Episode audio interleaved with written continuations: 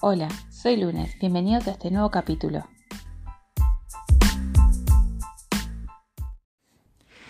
Hola, ¿cómo están? Bienvenidos a una nueva temporada. Eh, le quería llamar así porque, bueno, eh, la pandemia me pasa a mí, como creo que está pasando un poco a todos, está perdiendo un poco su fuerza en lo que es el pensamiento diario. Hasta ahora viene invadiendo todo, un poco lo sigue invadiendo, no digo que no, está ahí, pero es un poco más sutil. Y ya hemos como, creo que normalizado algunas cosas que, como el tapaboca, como el que las clases van a ser, este, bueno, las clases recién están arrancando, vamos a ver eso cómo lo tomamos, pero el tema de la distancia, el tema del alcohol en gel, el tema de la limpieza, el tema de no saludar con beso, creo que venimos normalizando bastante y al normalizarlo no ocupa tanto nuestra mente ni nos, por lo menos a mí no me genera todo el tiempo em, pensamientos y reflexiones como venía pasando, o sea, no había tema que no pasara a través de la luz de esta pandemia. Y creo que como nos pasa a todos, eso está bajando, ese nivel de ansiedad o ese nivel de, de, novedad, mejor dicho, está bajando y van surgiendo otras cosas y por eso esto es como una nueva temporada. Para conversar hoy quería traer la noticia sobre la Operación Océano acá en Uruguay. Para los que no saben, la Operación Océano es una investigación que surge a partir del cuerpo de un adolescente de 17 años eh, hallado en un arroyo, no se sabe todavía bien las causas si fue asesinato, si fue suicidio, y denuncias de abuso sexual, sin cautas celulares, y lo que se, lo que se encuentra es que varias adolescentes, más o menos 10 adolescentes, eh, son explotadas sexualmente por, por lo parece ser que 70 adultos, de los cuales por ahora van detenidos 20. Estos adultos ofrecían dinero a cambio de este, de actos sexuales, también ofrecían droga. Eh, parece que la, forma de operación era que había uno que organizaba, un adulto que organizaba fiestas en Punta del Este, y en esas fiestas era que se pasaban los números de WhatsApp o era también a través de la aplicación de Tinder que, que tenían las fotos de las chicas. Y este y bueno, ahora también parece que hay una, se encontró una, un, un hombre y una mujer que eran propietarios de un apartamento que le, ofrecían a las chicas para que llevaran a los, a los clientes, obviamente mediante una renta. Y es lo que se está investigando ahora. ¿Por qué quiero traer a tema esta, a esta, esta noticia, esta operación Océano? Bueno, por lo que, por, por el motivo de, por el que explotó en las redes y por el que se sigue viendo las noticias. Creo que todos saben que lo particular de, de esto, por lo menos lo que ha generado conmoción, es quiénes son los explotadores. Cuando uno piensa en, explotación sexual de menores, creo que el imaginario colectivo sería eh, un montón de adolescentes secuestradas por maleantes, con pinta de maleantes, que lo único que hacen en su vida es ser delincuentes, que las tienen atadas en una casa de mal, ambiente, alejadas de su familia, amenazadas o atadas, y que las, solamente las dejan salir para ejercer la prostitución y que las personas que van a usar esos servicios no saben bien qué es lo que está pasando o si saben son también delincuentes, gente de mal vivir, gente malvada. Yo creo que ese es el imaginario colectivo y por eso este, este caso que, que salió a la luz conmocionó. Yo creo que también conmocionó porque los colectivos feministas tienen mucha fuerza y no, no permiten de alguna manera que esto quede en el olvido y, además, de alguna manera, dicen, ven, tenemos razón, eh, el machismo y el abuso a hacia las mujeres no lo ejerce solamente las personas que todo el mundo ve como que fueran malvadas, sino como que cualquier persona o cualquier hombre lo puede ejercer de alguna manera fruto de la sociedad en la que nos criamos. ¿Y por qué digo esto? Bueno, en Uruguay, si son de Uruguay ya saben, si no les digo, los explotadores, los que por ahora han, sido detenidos, son economistas, ingenieros, fotógrafos, un DJ importante, un DJ importante que organizaba fiestas muy top en Punta del Este, un diputado suplente de un partido político, otro integrado una lista de un partido político, profesores de liceo, profesor de la, de la Universidad de la República, arquitecto, un ex juez, un ex asesor de, la URSEA, un empresario importante. Ese es el perfil de los explotadores sexuales. Totalmente distinto, ¿no? De lo que es el imaginario colectivo de un explotador sexual de menores. Personas, hombres, que tienen, que tienen dinero, que tienen familia, que tienen carreras, que tienen trabajo, que tienen recursos económicos, que no tendrían por qué delinquir, sin embargo, cometen este ilícito. Primero rompe con, esto choca y esto conmociona porque rompe con el esquema de que el delincuente tiene cierta apariencia y que generalmente eh, prueba de alguna manera que generalmente el que comete los peores delitos no tiene la imagen de delincuente, sino que se parece uno más de nosotros y por eso se sale con la suya y por eso le es fácil evadir la justicia. Como le es fácil evadir la justicia, se siente con carta libre de hacer lo que quiere.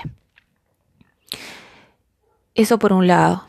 Y por el otro lado, estas personas nos dejan a la vista de que este tipo de actos los puede cometer cualquiera de los hombres que tenemos al lado.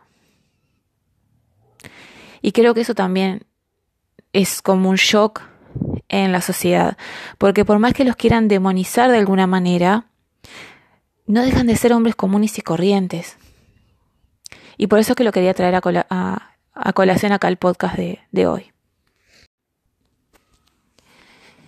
Estoy bastante em, contenta, si se puede decir contenta con esto, pero estoy bastante satisfecha de que por ahora, por lo menos, no ha circulado fotos de las adolescentes, no ha circulado eh, fotos de la familia o entrevistas a las familias de ellas, porque creo que si bien, como he visto comentarios en Facebook, hablé pocas pasado en el último episodio de la temporada anterior de que tengo que dejar de mirar los comentarios de Facebook, pero es una realidad y surgen todas las noticias de a quien dice y dónde estaban los padres, la madre, todo el mundo menciona la madre, pero vamos a decir los padres.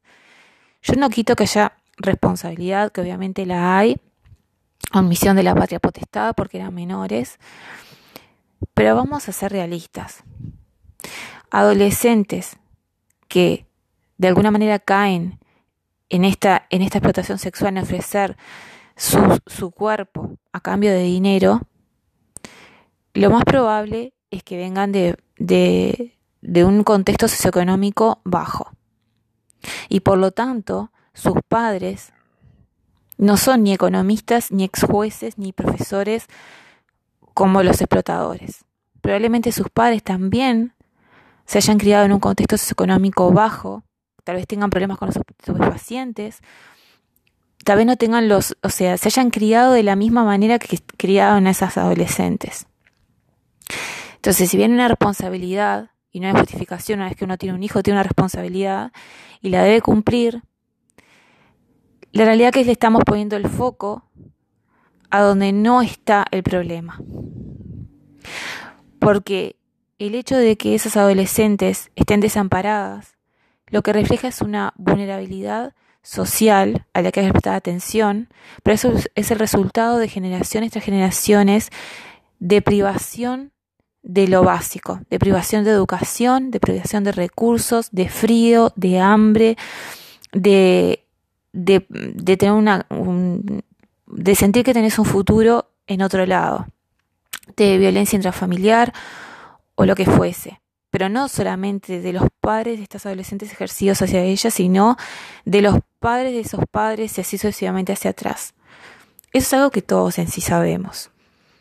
Pero yo creo que no hay que perder el foco en lo que realmente importa y pasa desapercibido, que son estas otras personas que no vienen de contextos socioeconómicos desfavorables. Estas personas que, por su perfil, han tenido no solamente los recursos económicos, no han pasado hambre, tienen, tienen comida, tienen cómo vestirse, tienen cómo pagar sus cuentas, tienen cómo conseguir trabajo, si lo pierden, tienen educación para conseguir otro.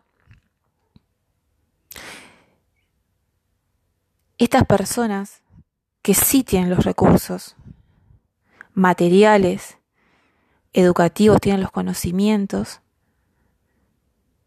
¿Qué hacen estas personas aprovechándose de la vulnerabilidad de otros, que encima son menores, solamente para divertirse? ¿No? A cambio de sexo, a cambio de la diversión, de acostarse con alguien. Eso, a eso le quiero poner el foco yo. Porque por supuesto que los otros adultos que son los responsables, ¿no? Son los, los padres, los que tienen la tutoría de estas adolescentes, tienen su obligación. Pero yo estoy segura también que ellos también tienen sus carencias. Y han tenido sus carencias y tienen sus carencias a la hora de criar. Pero estos otros, ¿qué carencias tienen? Que llegaron a esto.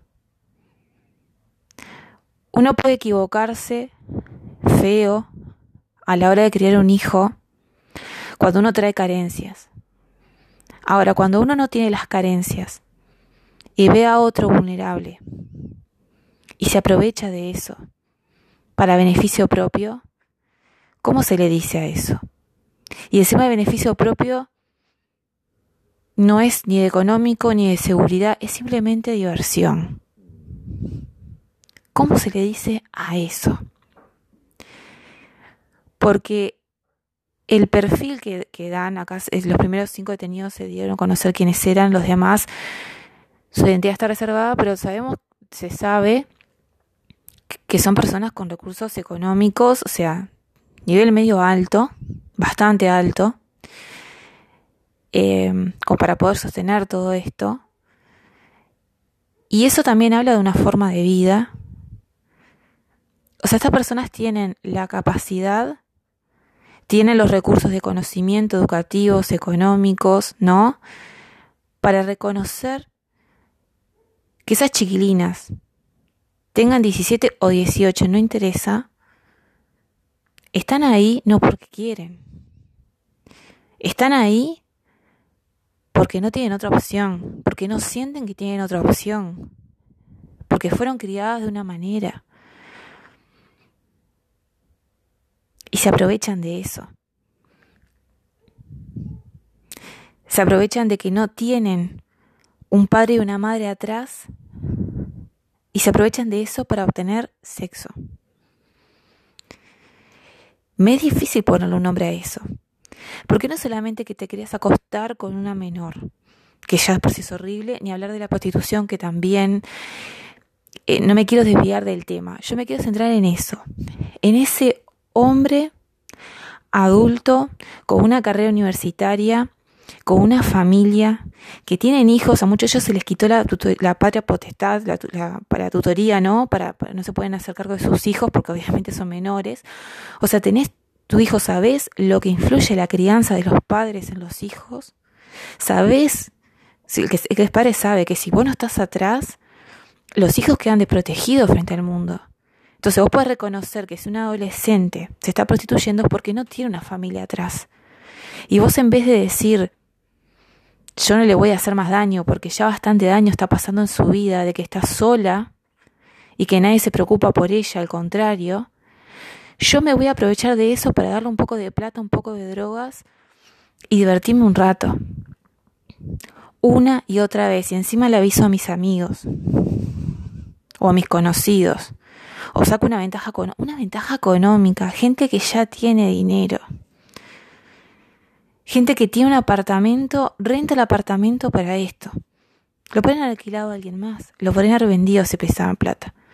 No es el hecho. ¿En qué momento toda esta gente que tiene todo, como quien dice, o por lo menos lo mínimo, ¿no? Tiene una educación, tiene un trabajo, tiene algún recurso económico, se conoce con gente que tiene recursos económicos, necesitan llegar a delinquir para obtener un poco de plata. Calculo que el que las ponía en contacto con los otros, el que este algo de plata agarraría. O tener una renta un apartamento. O sea, es necesario, precisabas la plata tanto de que tenías que veías que adolescentes prostituyéndose y encima le sacabas una tajada. O sea, realmente, ¿qué los forzó a cometer este ilícito? Porque se sabe que en Uruguay es ilícito. obviamente pensaban que nunca los iban a agarrar y obviamente pensaban que si los agarraban em, iba a quedar por abajo de, por abajo del tapete. Es más, realmente, a mí de esto, yo sé que mucha gente piensa que esto va a quedar en la nada. Yo realmente, ojalá que no, pero mi pesimismo me lleva a pensar que esto va a quedar en la nada, que cuando realmente agarren a, alguien gordo, gordo, o sea, alguien realmente importante, esto va a quedar en la nada, pero a mí realmente me asombra que haya llegado a algo yo, yo, yo, eh, a mí no me extraña que, que esto pase. A mí me parece, o sea, yo, soy consciente de que esto pasa, de que, de que los hombres eh, de bien no son tan de bien. Dan una cara y tienen otra. Pero, pero me asombra que esto llegue a algo. Realmente, o sea, estoy, estoy, este, valoro que esto haya salido a la luz y valoro que la sociedad, en su mayoría, en su conjunto, vaya detrás de los explotadores y no atrás de la víctima justificando a los explotadores. Como diciendo, ah, pero ya tenía 18, pero con 17 ya sabe lo que tiene, pero mira la pinta que tiene, pero ¿y los padres dónde están? Porque digo, uno puede venir a un contexto difícil y cometer errores y hacer cosas que no tiene que hacer, pero cuando uno no tiene esa justificación, cuando uno no tiene carencias, ¿qué es lo que pasa? Y a ese qué es lo que pasa es donde yo quiero centrar mis pensamientos hoy. Creo que además de la condena social que tiene que tener este caso hacia, esas personas, que la tiene que haber, no podemos dejar caer esto en el olvido, además de eso tiene que surgir una reflexión como sociedad y cada, cada uno de nosotros hacia adentro. Porque, ¿qué llevó Vuelvo a decir, planteo la pregunta para pensarla por otro lado. ¿Qué llevó a estos hombres y esta mujer en este caso que también rentaba el apartamento? Que no estaban muriéndose de hambre, que no estaban en la calle desamparados, ¿qué los llevó a cometer un ilícito a sabiendas que estaban cometiendo un ilícito? Yo pienso que si bien la norma, saben, conocen la ley que lo, que lo impide, lo que no está es internalizado como que es algo malo. Y pienso que ahí está el problema. O sea, ¿qué llevó a estos hombres a desear estar con estas chiquilinas? Muchos pueden decir, ah, pero capaz que pensaban que tenían 18, pero lo hace está bien, o sea, es legal que tuvieran 18 años. Pero ¿estaría bien? No, no estaría bien, porque capaz que parecían 18, pero mi pregunta es, ¿parecen de 30? Probablemente no. Si tal vez hubieran, más allá del tema de la prostitución, que yo, por ejemplo, no estoy muy de acuerdo, este, porque siempre me parece que está, este, te estás aprovechando de la otra persona, pero sacando eso aparte, si no las buscaran tan chicas o que parezcan tan jóvenes, no hubieran tenido ese problema. Si es que no sabían, porque capaz que la estaban buscando menores a propósito porque les gusta, pero justamente está el tema.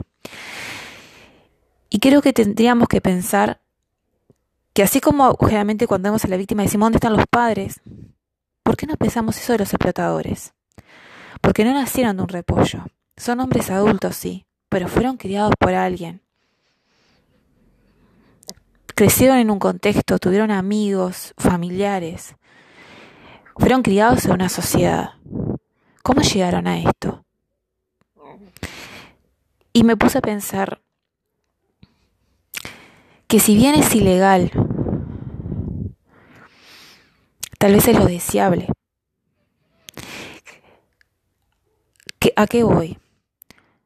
Si miramos la televisión, si miramos las redes, si miramos los, ¿no? los medios de comunicación, a un hombre muy adulto, muy mayor, que esté con mujeres que parezcan muy, muy, muy, muy jóvenes y que estén todos tomando y todos como en una gran fiesta, es la persona que es, que es interesante, que las sabe todas, que mira cómo disfruta de la vida.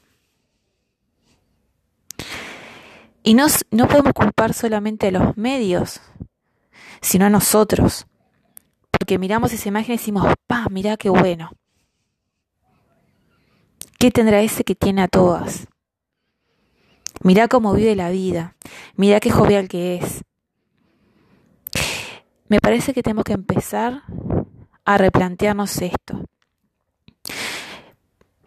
sin sacarle peso a lo que hicieron. O sea, yo quiero recalcar que estas personas sabían perfectamente lo que estaban haciendo. Yo creo que incluso para parte de la diversión, mientras más chicas mejor, mientras haya drogas en el medio mejor, nadie está atrás de ellas, quién las va a denunciar, quién se acordará de ellas. Yo creo que pensaron en todo eso, si no, no lo hubieran hecho. Si hubieran pensado por algún momento que esto iba, iban a caer, no lo hubieran hecho. Me parece genial que esto aparezca, no sé si va a llegar algo o no, pero quiero puntualizar que está bueno para que el que el que lo está haciendo diga, por lo menos diga, oh, me tengo que cuidar un poco más, o capaz que esto lo dejo de lado, capaz que no me meto tan chicas, no sé, que sirva para algo. Bueno, de hecho, ahora hay otras noticias de una, se está siguiendo una red de trata de similares características en Salto y en Paysandú, que tiene que ver con, con lugares turísticos, como que se ofrece a las chiquilinas, a los que van a hacer turismo, turismo, a las termas y qué sé yo. Que más o menos el, mismo caso. Y creo que surge también en parte por esto y ojalá siga surgiendo para que esto se termine de una vez, para que no tenga tanta aceptación, porque ahí está el problema y ahí es donde yo lo lazo con la reflexión a la que estaba viniendo. Yo creo que está muy normalizado de que esto pasa y bueno está. Como justamente las adolescentes o jóvenes porque no tienen por qué ser menores para que sea menos indignante. Las jóvenes que están en esta situación, ¿está? No tienen una familia detrás que se preocupe por ellas, o que no tenga los recursos para preocuparse por ellas, por lo que fuera, em, hace que nadie más se preocupe. ¿no? Porque cada uno está mirando lo suyo y bueno, los padres que se hagan cargo y yo miro para el costado, como que estamos muy acostumbrados a culpar a la víctima o que la víctima tiene que estar no sé, de alguna manera eh, llorando en un rincón amargada. Capaz que yo no digo de estas chiquinas en particular porque obviamente no, no por suerte no se mostraron ni sus caras ni se de nada, pero yo creo que en el imaginario nuestro, el, de, de la ciudadanía en general, si nos imaginamos a una víctima llorando, pidiendo auxilio, pero si la adolescente va por su propia cuenta porque quiere agarrar una plata para el fin de semana o porque quiere comprarse droga, ya no la vemos como víctima. Y creo que eso nos tenemos que replantear. Son víctimas igual, porque no tuvieron el cuidado suficiente para no tener que ir a esos lugares, para no tener que elegir por esa vida. Nadie elige eso realmente es producto de un montón de carencias. Son víctimas de un montón de carencias. Aunque no estén pidiendo auxilio ni gritando por, por, los, por, por ahí. Igual son víctimas. Yo creo que nos tenemos que replantear eso como sociedad. Y nos tenemos que replantear en la diaria, especialmente cuando criamos hijos, pero cuando estamos delante de los hijos de otro, cuando estamos o en este momento, no solamente a la hora de criar hijos, sino al momento de estar con amigos, al momento de estar en sociedad, de tener cuidado qué es lo que nos genera admiración, de qué es lo que sentimos que le da al otro un estatus. Porque estos hombres son poderosos, entre comillas. ¿No? Y uno dice, bueno, claro, tienen plata, hacen lo que quieren. Y yo voy a eso. Ellos hacen lo que quieren y cometió ilícito por tener los recursos económicos y de vínculos para poder cometerlo. Ahora, los hombres que no tienen los recursos económicos. No lo hacen, pero lo desean. Si tuvieran plata, ¿lo harían? Porque ahí está lo importante. No hacerlo porque me genera desagrado. No solamente tener relaciones con una menor. Porque ahí todo el mundo dice, bueno, 17 y 18, ¿cuál es la diferencia? No, me tiene que generar desagrado, me tiene que generar culpa, aprovecharme de que sé que a vos te faltan estudios, de que sé que a vos te falta familia, de que sé que te falta cariño, de que sé que te falta comida en el plato,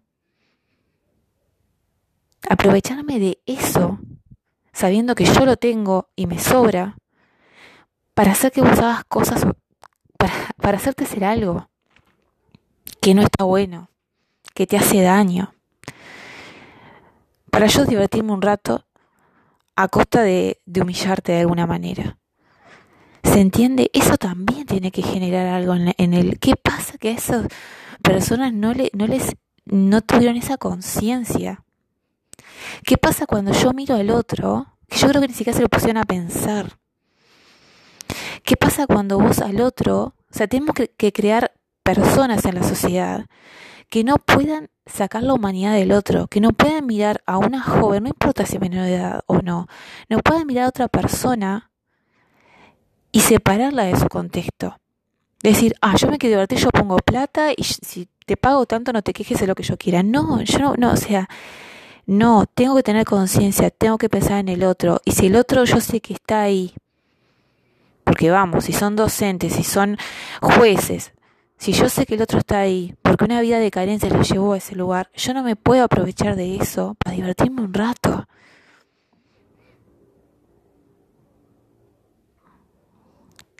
Las personas que pertenecen a las clases medias y altas de esta sociedad, ¿qué clase de personas estamos generando?